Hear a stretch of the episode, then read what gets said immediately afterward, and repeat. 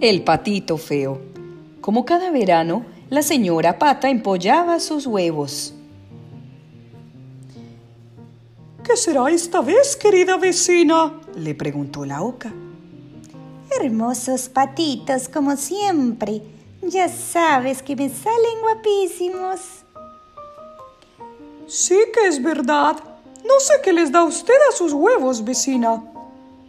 A los pocos días, cuatro hermosos patitos salieron del cascarón, pero el huevo más grande permanecía intacto ante la impaciencia de la señora Pata.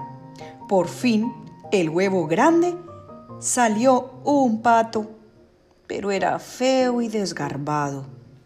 La señora Pata se sonrojó ante las risitas malintencionadas de sus vecinas. Entonces empezó a tratar mal al patito feo. También sus hermanitos lo despreciaban y él se sentía muy triste. Un día la señora Pata lo trató tan mal que el patito tomó una decisión. Aquí nadie me quiere. Me marcharé. Así fue, echó a andar y durante horas y horas no se paró a descansar. Llegó hasta la orilla de un pantano y allí comió y bebió. Se hizo de noche y allí mismo se quedó solito, dormido profundamente. Pero al día siguiente, alguien dijo, ¡Hay un extraño en nuestra zona!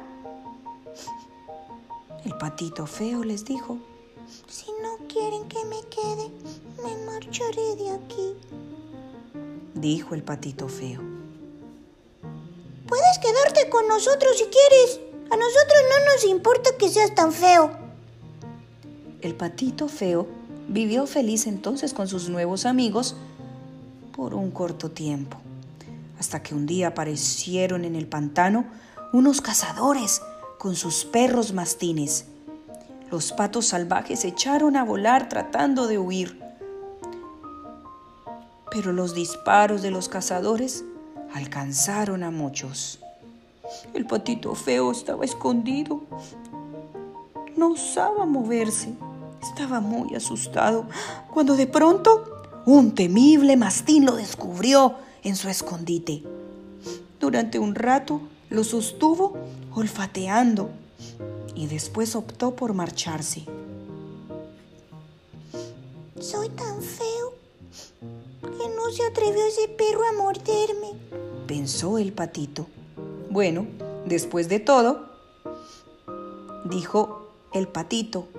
Ser tan feo no es tan malo, pues tiene sus ventajas, exclamó el patito feo. A lo lejos vio una casa, así que decidió ir a, a ese lugar. Allí vivía una viejita y en ese momento al ver al patito le dijo, Ven, no te mojes, patito. Ven, entra y te quedarás aquí y pasarás la noche.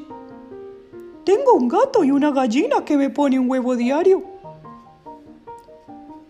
Si te quedas, deberás ponerme otro huevito y así comeré huevos de gallina y de pata.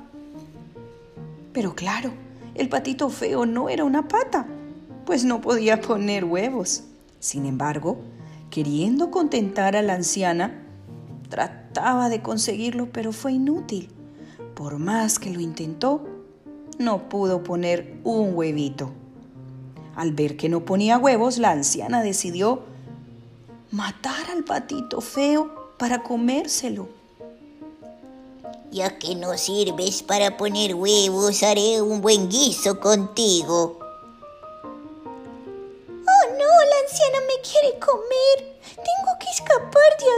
Enseguida. El patito feo saltó por la ventana que daba al bosque y corrió y corrió sin parar y sin mirar atrás ni una sola vez. Otra vez estoy solo. ¿Acaso mi destino es vivir siempre en soledad? Vagó al azar durante semanas, alimentándose de mala manera hasta que llegó a un lago y se quedó extasiado ante la elegancia de los cisnes que vio nadando. ¡Wow! Esos sí que son animales hermosos. ¿Quién pudiera parecerse a ellos? Llegó el invierno, el primer invierno del patito feo. El río se heló y el patito feo quedó atrapado en él. Estaba a punto de morir cuando un campesino lo sacó de allí. Lo llevó a su casa y lo mostró a sus hijos, que eran muy traviesos. Oh, un pato. Lo echaremos por el barranco, a ver si vuela. Estos niños son unas bestias. Tengo que salir de aquí pronto. Graznó el pato aterrorizado. Cierra la puerta, ciérrala. Se quiere escapar. Agárralo, agárralo. Dijo uno de los niños que vivía en esa casa. El patito feo luchó como un coloso para no caer en manos de los chicos. Finalmente pudo escapar por la puerta trasera de la casa y volvió a la nieve. Al menos allí nadie quería estrangularme, dijo el patito. Durante largos días soportó el frío y sobrevivió y creció. Al llegar la primavera, volvió a orillas del lago de los cisnes. Los cisnes lo acogieron como si fuera uno más de la bandada. Cuando se vio reflejado en el lago, ¡ah! el patito feo se quedó gratamente sorprendido. Ahora era hermoso y esbelto como los demás. Él también era un cisne Casualmente el huevo de cisne del que procedía había llegado al corral de los patos. Al fin se encontraba entre los suyos y era el más hermoso de todos.